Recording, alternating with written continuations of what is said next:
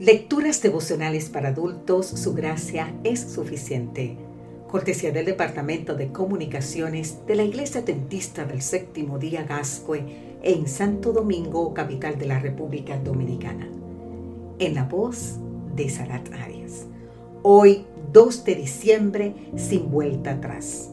Hebreos capítulo 6, los versículos 4 al 6 nos dicen, es imposible que los que una vez fueron iluminados gustaron del don celestial, fueron hechos partícipes del Espíritu Santo y asimismo gustaron de la buena palabra de Dios y los poderes del mundo venidero y recayeron, sean otra vez renovados para arrepentimiento, crucificando de nuevo para sí mismos al Hijo de Dios y exponiéndole al vituperio.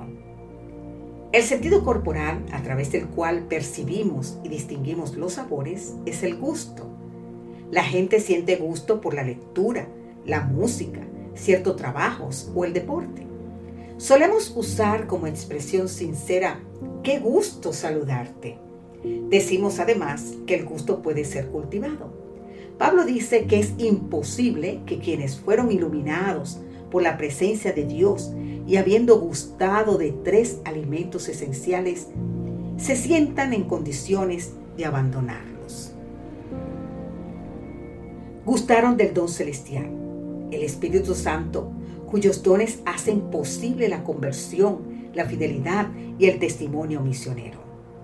La iglesia apostólica crecía por la acción del Espíritu Santo, que transformaba tanto la vida de los evangelizadores como de los evangelizados.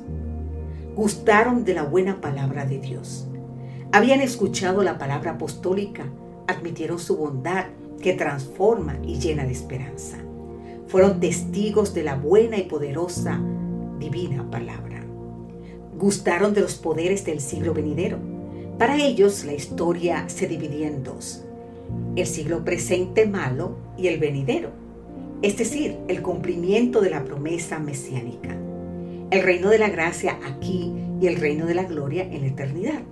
Los poderes del siglo venidero son los poderes de aquel que apareció para deshacer las obras del diablo. Quien gustó del don celestial de la buena palabra de Dios, degusta los poderes del siglo venidero. Hoy como vencedor del pecado y en breve como una vida para siempre.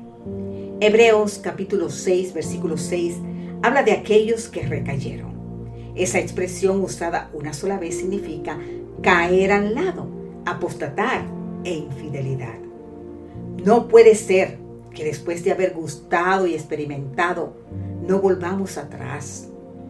Para los cristianos hebreos, volver atrás significaba un retorno al judaísmo.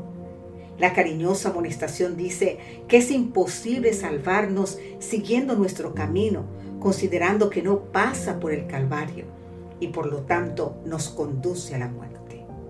¿Sabes qué, querido amigo, querida amiga? El único camino al cielo pasa por la cruz. No tomemos un camino paralelo, cercano ni opuesto. Si ya gustaste, continúa. Si nunca probaste, prueba porque es lo único que mantiene y perpetuará tu vida.